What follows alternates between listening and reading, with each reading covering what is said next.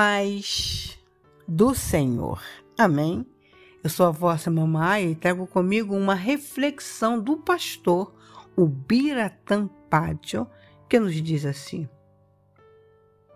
O vento sopra onde quer e ouve-se o barulho que ele faz, mas não se sabe de onde ele vem e nem para onde vai.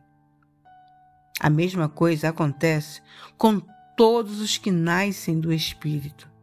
João, capítulo 3, versículo 8, e a tradução é NTLH. Você consegue prever seu futuro?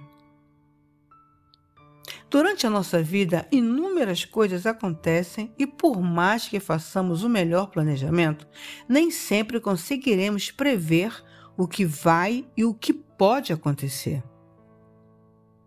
As circunstâncias das nossas vidas Assim como o vento, não podemos descobrir de onde vem e nem para onde vai.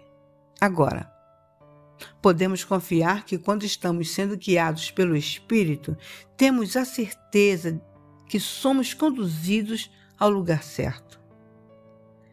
Tentar descobrir o porquê aconteceu contigo ou prever o que vai acontecer só trará preocupações que não te ajudarão a andar para o caminho que Deus quer te conduzir.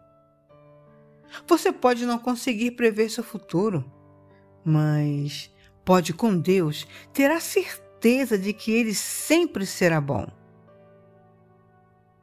Você é guiado por seus pensamentos ou por Deus? Vamos orar.